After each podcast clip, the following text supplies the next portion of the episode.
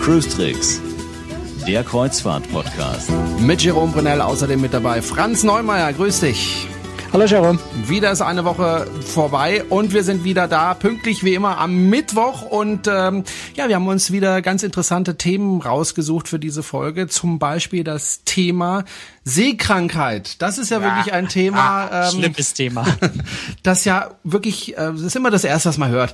Äh, wenn man erzählt, man ist auf dem Kreuzfahrtschiff unterwegs, unterwegs gewesen. Oh, warst du seekrank? Ja, das ist immer so die erste äh, Frage. Ich glaube, die Leute machen sich ein bisschen zu viel Sorgen, oder? Ich glaube, die Leute machen sich ganz viel zu viel Sorgen. Ich meine, es gibt Leute, die sind sehr empfindlich und werden tatsächlich äh, in, in jedem äh, Ruderboot krank, bevor sie richtig eingestiegen sind. Soll nicht spöttisch klingen. Das ist wirklich seekrank. Das ist was ganz Gemeines, wenn es einen erwischt. Aber tatsächlich machen sich gerade Erstkreuzfahrer ganz viel Sorgen, äh, seekrank zu werden.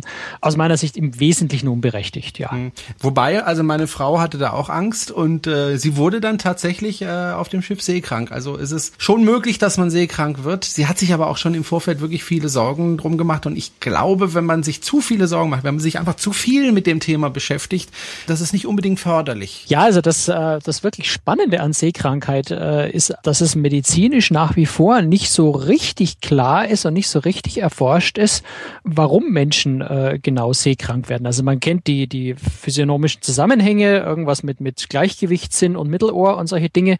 Man kann auch beobachten, dass bei jemandem, der seekrank wird, der Histaminspiegel im Blut äh, sehr stark ansteigt, also fast so was wie eine allergische Reaktion, wenn man so will. Aber wo, wodurch das im Endeffekt ausgelöst, wirklich ausgelöst wird, kann man nach wie vor nicht so richtig äh, sagen. Und das macht die Sache natürlich zusätzlich so ein bisschen mysteriös. Hm. Die beliebtesten Kabinen auf einem Schiff sind ja möglichst weit oben. Äh, ich hatte jetzt auch eine Kabine auf Deck 12, also ganz oben äh, am Schiff. Und äh, meine Frau ist dann tatsächlich am vorletzten Tag oder so seekrank geworden, als wir dann endlich mal ein bisschen Seegang hatten, weil wir hatten am ersten drei, vier Tagen hatten wir ein wirklich spiegelglattes Mittelmeer. Ich dachte, wir wären auf dem Bodensee unterwegs. Ja, da hat gar nichts gewackelt. Aber dann ging es ein bisschen los und sie ist dann prompt seekrank geworden. Ich glaube, ein Fehler ist, wenn man seekrank relativ leicht wird, ganz nach oben auf dem Schiff seine Kabine zu beziehen. Ne? Äh, ja, ja, das schwankt es ja am heftigsten. Wahrscheinlich, wahrscheinlich hilft es, wenn man eher mitschiffs und eher ein bisschen weiter unten äh, die Kabine hat. Auf der anderen Seite ist natürlich jetzt gerade frische Luft äh, nicht schlecht, ein schöner Blick nach draußen, der berühmte Horizont, den man anstarren soll. Ich glaube, da können wir nachher auch noch ein paar Sätze mhm. drüber sagen, wie sinnvoll das ist. All das hilft natürlich durchaus, gerade wenn man Fenster aufmacht, wenn man rausgehen kann, frische Luft schnappen kann, das hilft schon bei Seekrankheit auch. Und wenn ich jetzt eine, eine Innenkabine mit Schiffs irgendwo suche und äh, das Schiff fängt an zu schaukeln, dann ist das schon wirklich sehr, sehr unangenehm. Ähm, insofern, äh, ja, sucht man am besten vielleicht irgendwo den Kompromiss. Balkonkabine auf Deck 6 in der Mitte oder sowas ähm, oder, oder eine Außenkabine, dass man zumindest rausschauen kann. Ich glaube, das muss jeder auch für sich so ein bisschen rausfinden und ausprobieren, wie empfindlich er tatsächlich äh, ist. Und wie du vorhin schon äh, angedeutet hast, ich selber bin also auch überzeugt, ohne dass ich das medizinisch groß fundieren kann, dass bei Seekrankheit, und auch wenn ich mich da selber beobachte, spielt es schon eine Rolle, ähm, Psychologie einfach eine große Rolle spielt. Je mehr ich Angst davor habe, je mehr ich äh, mich darauf fokussiere, je mehr ich mich damit beschäftige, ui, jetzt fängt es zu schaukeln, als wäre ich bestimmt gleich seekrank, umso mehr passiert es dann auch tatsächlich. Deswegen weiß ich auch nicht, ob der Tipp äh, bei Seegang immer den Horizont fixieren äh, so eine gute Idee ist, weil wenn ich da stehe am Balkon, mich an der, an der Reling festklammere und auf den Horizont starre und sage, ich darf nicht seekrank werden, ich darf nicht seekrank werden, ich glaube, dann ist das fast unausweichlich, dass ich dann tatsächlich seekrank werde. Selbst wenn ich sonst von meiner Konstitution her vielleicht gar nicht, äh, gar nicht seekrank geworden wäre. Also ich bin immer noch überzeugt, dass die beste, die, das beste Mittel gegen Seekrankheit irgendwie Ablenkung ist. Außer ich bin wirklich veranlagt dazu, bei jeder Kleinigkeit tatsächlich seekrank zu werden. Dann hilft wohl alles nicht viel. Dann muss ich harte Medikamente nehmen. Aber das ist dann eben noch das nächste. Es gibt gegen Seekrankheit ja Medikamente, die wirklich helfen und wirken. Das sind äh, vor allem ziemliche Antihistaminhammer. Darf man sich nicht davon täuschen lassen, dass die an der Rezeption beim kleinsten Seegang kostenlos fröhlich verteilt werden, ohne große Arztkonsultation. Das sind äh, schon ziemliche Hämmermedikamente, die man nicht einfach so nehmen sollte eigentlich. Das heißt, jeder, der sich um Seekrankheit Sorgen macht, äh, meint, er könnte vielleicht seekrank werden oder das tatsächlich weiß, sollte vielleicht schlauerweise eher vor der Kreuzfahrt zu seinem Hausarzt gehen und sich von dem Hausarzt äh, Medikamente gegen Seekrankheit verschreiben lassen, die dann wirklich auch ähm, ja, passend sind, wo der Hausarzt mit gutem Gewissen sagt, die kannst du nehmen. Äh, bei dir droht keine, keine äh, Gegenreaktion oder was auch immer. Ist sicher sehr viel sinnvoller, als an Bord dann äh, ad hoc irgendwas zu nehmen, was einem irgendein Arzt in die Hand drückt. Medikamente, die teilweise bei internationalen Schiffen in Deutschland noch nicht mal zugelassen sind, finde ich, sollte man eher etwas vorsichtig sein. Was kann man denn für Tipps geben, damit man erst gar nicht seekrank wird? Also ich bin ja in der Fliegerei auch unterwegs und da habe ich natürlich auch ab und zu das Problem, dass den Leuten schlecht wird äh, während des Fluges.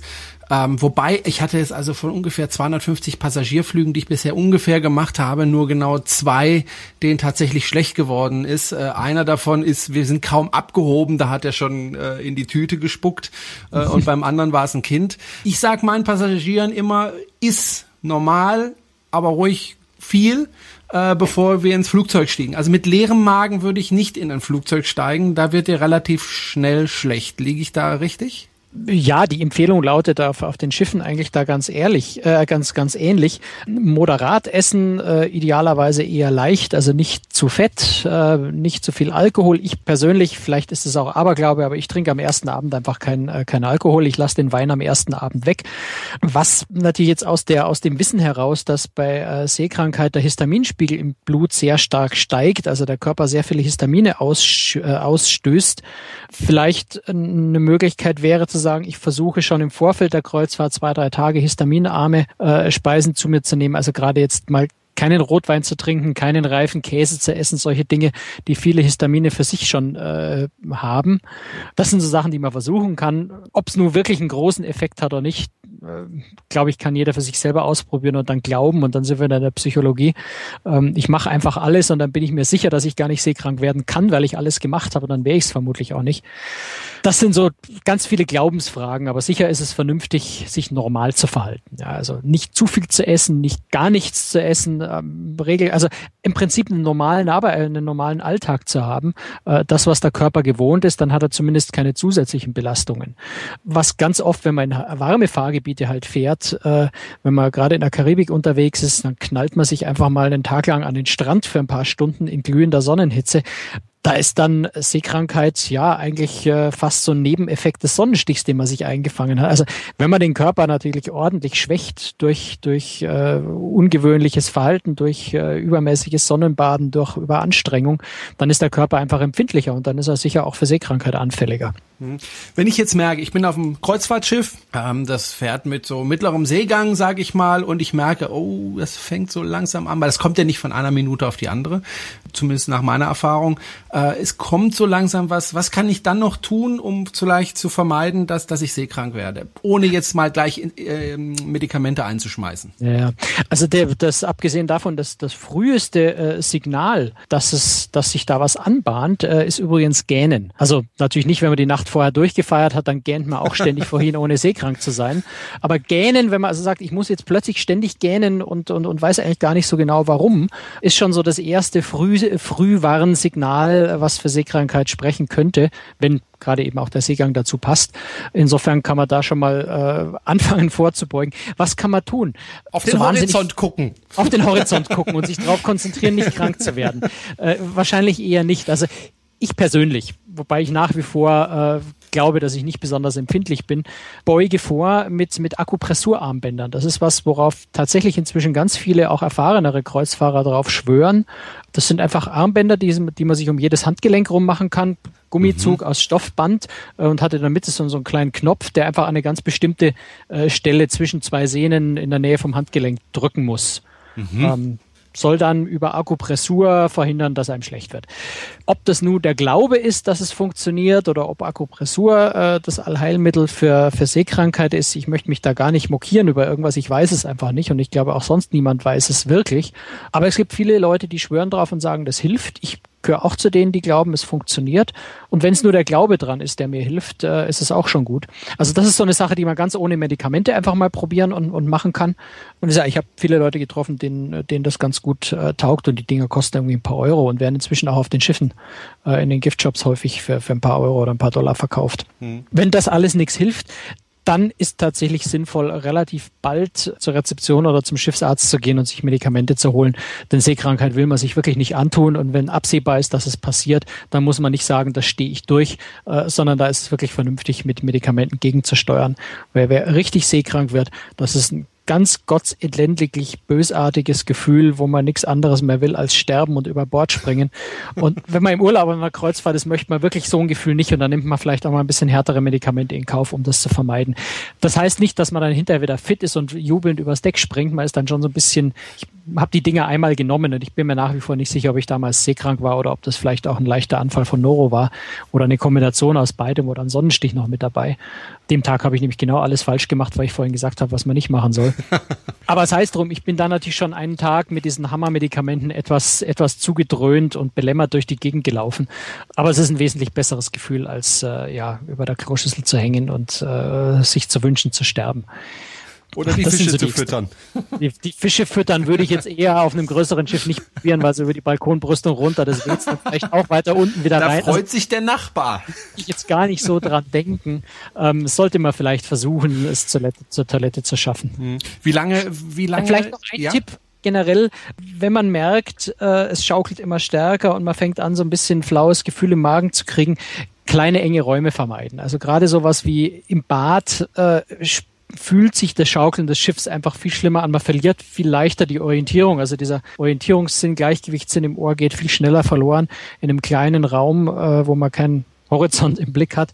Also so ins Bad sollte man dann vielleicht nur noch für, für die Notfälle gehen, wo man da eben unbedingt hin muss, sich aber ansonsten da nicht unnötig lang drin aufhalten. Das hilft durchaus auch. Wie lange dauert denn, wenn man jetzt also tatsächlich seekrank wird, äh, wie lange dauert so ein Anfall so im Schnitt? Wie lange ist man dann lahmgelegt und möchte nur noch sterben? Ja, das kommt natürlich darauf an, wie, wie stark der Seegang ist und wie lange das anhält. Also das kann schon auch über Tage gehen. Also auch deswegen macht es keinen Sinn zu warten und zu hoffen, dass es sich von mhm. selber erledigt. Aber das ist natürlich ganz von der individuellen Konstitution abhängig und, und vom Seegang. Und manchen Leuten wird eher schlecht bei kurzen, kurzen hohen Wellen, anderen Leuten wird eher schlecht bei langen, sanften Wellen. Da gibt es eben keine so richtigen, äh, richtigen Regeln. Es gibt auch, äh, ja, es gibt auch Leute, die sind, die sind 20 Jahre zur See gefahren und sind nie seekrank geworden und plötzlich erwischt ist. Also das ist auch nichts, wo man, wo man jetzt mhm. immun ist für den Rest seines Lebens, sondern das kann auch nach vielen, vielen Jahren Seefahrt plötzlich einfach auftreten. All das ist nicht so, nach wie vor, wie ich am Anfang schon gesagt habe, nicht so genau erforscht und man weiß es einfach gar nicht so genau. Herr Franz, ich habe gehört, es gibt nicht nur die Seekrankheit, sondern es gibt auch die Landkrankheit. Was um Gottes Willen ist denn damit gemeint? Ja, das ist, das ist ein ganz komisches Phänomen. Es gibt tatsächlich Leute, die auf, auf See, auch bei Seegang überhaupt keine Probleme haben. Deren Körper stellt sich ganz wunderbar wunderbar auf das Schaukeln des Schiffs ein. Und denen geht es dann tatsächlich schlecht, wenn sie zurück an festes Land kommen, dann plötzlich wieder festen Boden unter den Beinen haben und der Körper damit nicht zurechtkommt, weil er sich so an das Schaukeln des Schiffs gewöhnt hat, dass die Leute dann tatsächlich, tatsächlich sowas wie landkrank werden. Ich persönlich habe noch niemanden getroffen, dem das so geht, aber das äh, scheint, scheint Fakt zu sein, dass manche Leute da tatsächlich ein bisschen anfällig sind.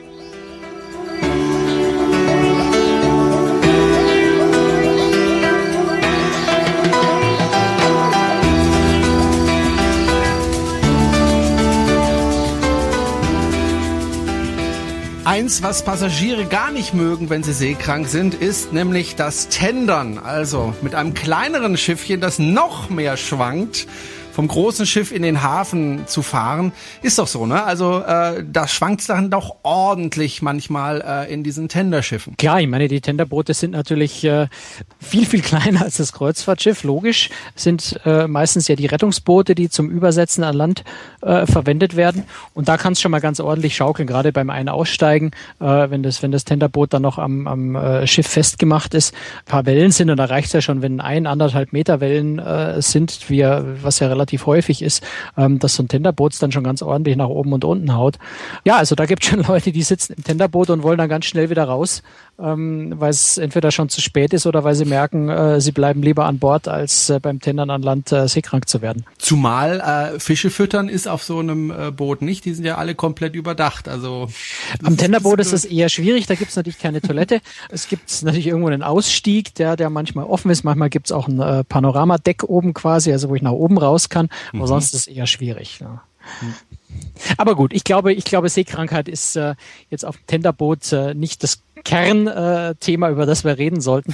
Ähm, aber manche Leute sind da tatsächlich empfindlich. Also da lohnt sich dann tatsächlich manchmal auch allein fürs Tendern äh, Tabletten einzuwerfen, wenn man eine bestimmte Insel unbedingt sehen will äh, und, und sagt, ja, Tendern vertrage ich eigentlich nicht, aber äh, da helfen dann Tabletten. Mhm. Und die Überfahrt ist ja recht kurz, Gott sei Dank. Mhm. Diese Tenderboote werden ja oft in Deutschland übrigens gebaut von einer spezialisierten Firma. Habe ich zumindest mal vor kurzem gelesen oder sogar im Fernsehen gesehen. Sind sehr, sehr stabil gebaut. Das kann ich übrigens bestätigen. In meiner Ausbildung musste ich damals aus zehn Metern Höhe mit so einem Boot ins Wasser äh, stürzen.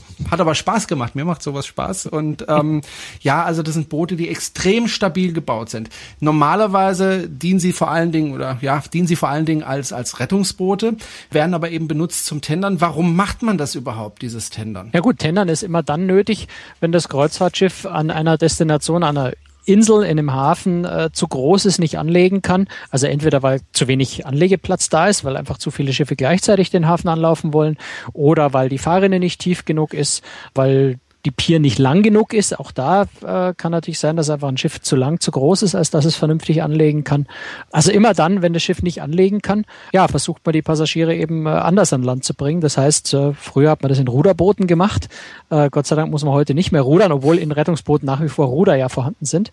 Äh, nebenbei bemerkt, wenn man genau hinschaut, sieht man die auch, wenn man, wenn man sucht. Aber heute wird natürlich mit, mit Motor betrieben und mit den Rettungsbooten, die dann eben als Tenderboote verwendet werden, äh, werden die Leute an Land gebracht.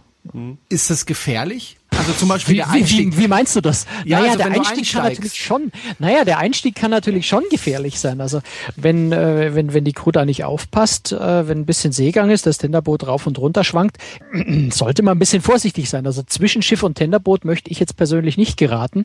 Das kann sehr, sehr unangenehm sein. Und das sollte man tatsächlich als Passagier so ein bisschen die Augen aufhalten, auch gucken, ob die Crew das ordentlich macht. Was zum Beispiel ich jedem dringend empfehlen würde, auch wenn man noch so sagt, ich bin jung und sportlich, kann da selber selber einsteigen. Nee, äh, lasst euch helfen. Die Crew, da stehen immer mindestens ein, meistens zwei Mann äh, da, äh, die einem beim Einsteigen helfen. Und da sollte man sich nicht so fein sein und sagen, ich bin keine alte Oma, ich brauche keine Hilfe, sondern ruhig wirklich auch mit dem, mit dem Rettungsgriff, also mit diesem ganz äh, festen Griff, wo man sich jeweils gegenseitig an den Unterarm fasst und die Arme verschränkt, ruhig mit, mit dem Crewmitglied dort äh, diesen Griff, sich fest in den Griff nehmen und sich an äh, Bord bringen lassen von dem Tenderboot verhindert einfach dumme Unfälle, die wirklich sehr schmerzhaft und gemein ausgehen können. Und einfach wirklich ein bisschen die Augen auch aufhalten. Ich habe es auch schon gesehen. Ich, ich nenne den Namen des Schiffs jetzt nicht, weil es inzwischen auch für eine kleine deutsche Reederei fährt. Damals noch für, für einen türkischen äh, Anbieter, glaube ich, gefahren, wo ich tatsächlich erlebt habe, dass die Crew dann auf der Landseite, also an der Pier, allen Ernstes dieses Tenderboot nur mit zwei äh, Leinen äh, von Hand, ohne Handschuh, stehend versucht haben festzuhalten, während da alte Leute, kleine Kinder aus dem Tenderboot ausgestiegen sind.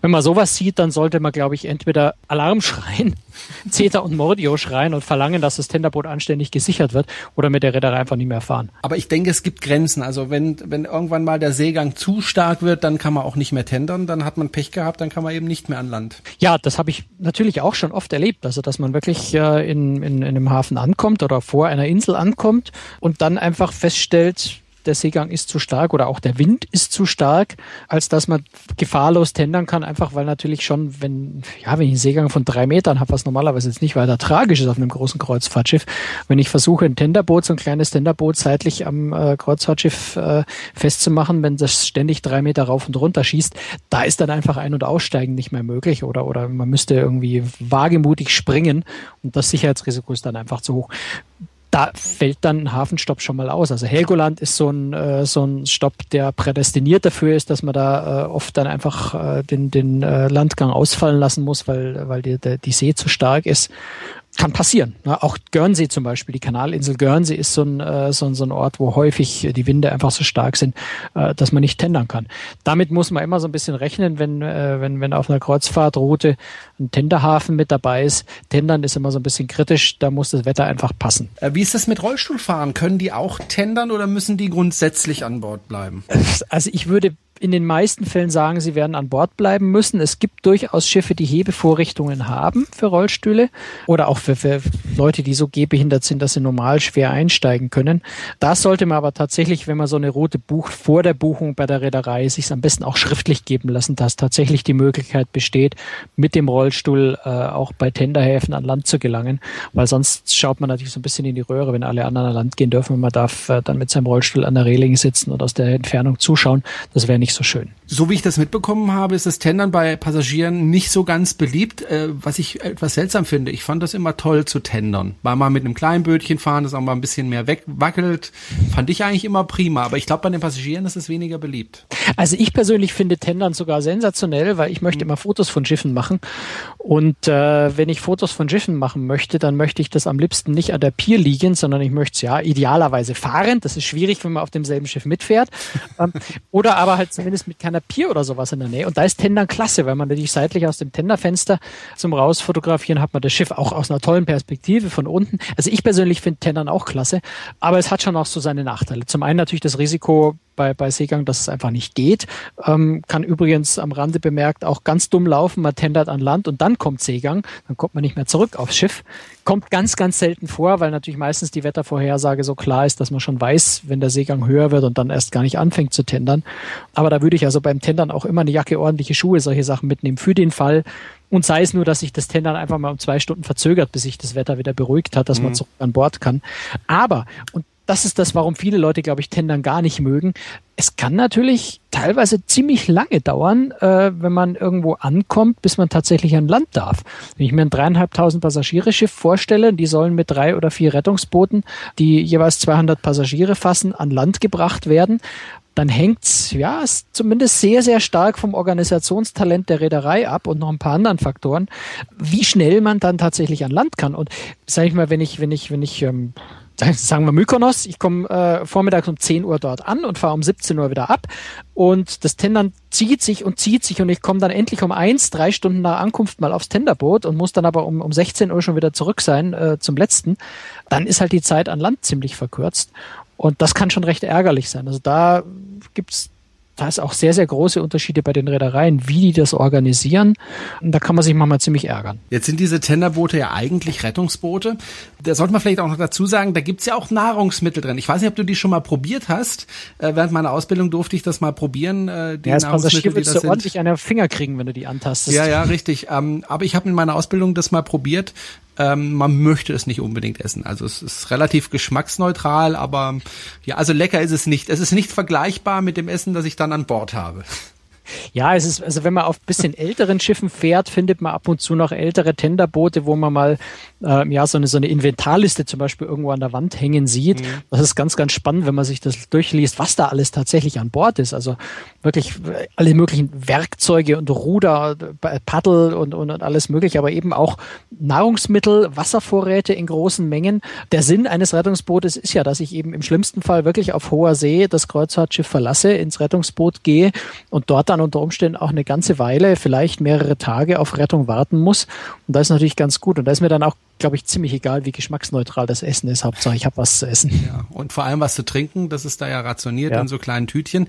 Äh, übrigens, jedes Crewmitglied, also so kenne ich das zumindest, kann so ein Boot fahren. Also in meiner Ausbildung durfte ich dann auch so ein Tenderboot fahren, was einen riesen Spaß gemacht hat. Naja, also theoretisch, aber ich glaube, das, mhm. das Anlegen äh, bei ein bisschen Seegang ist dann, also wenn ich mich, äh, wenn ich mir erinnere, wie, wie kompliziert das manchmal ist, wie oft die da vor, zurück und wie lange die da rummanövrieren, bis mhm. sie tatsächlich angelegt haben, das lernt jeder ja nicht im, im Detail, oder? Nein, also dann gibt aber dann schon spezielle Bootsführer, die das normalerweise machen. Ja, also es gibt normale äh, Leute, die, die ja auch die Boote regelmäßig fahren bei Übungen, aber in der Ausbildung musste ich dann auch anlegen und, und, und steuern und also es war, war also schon äh, ein bisschen bisschen mehr, äh, was man da zeigen musste. Aber wie gesagt, hat Spaß gemacht und äh, als ich dann tatsächlich auf der AIDA war, ähm, habe ich dann auch kein Tenderboot mehr gefahren. Das haben leider, leider, leider andere gemacht. Das hätte ich so gerne gemacht. Aber wir haben auch relativ selten getendert. Die Aura ist ja auch jetzt nicht so ein Riesenschiff. Äh, die kommt fast überall an, äh, das, an das Pier ran.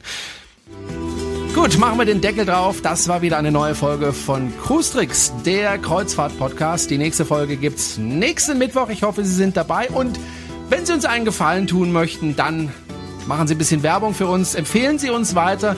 Wir freuen uns immer über Kommentare, sowohl in iTunes als auch auf cruestricks.de. Ja, damit unterstützen Sie uns ein bisschen und ja, ich wünsche Ihnen eine schöne Woche. Bis zur nächsten Woche. Dir auch, Franz. Ähm, ja, wir sehen uns und hören uns nächste Woche. Tschüss, Franz. Tschüss, Servus, Jerome.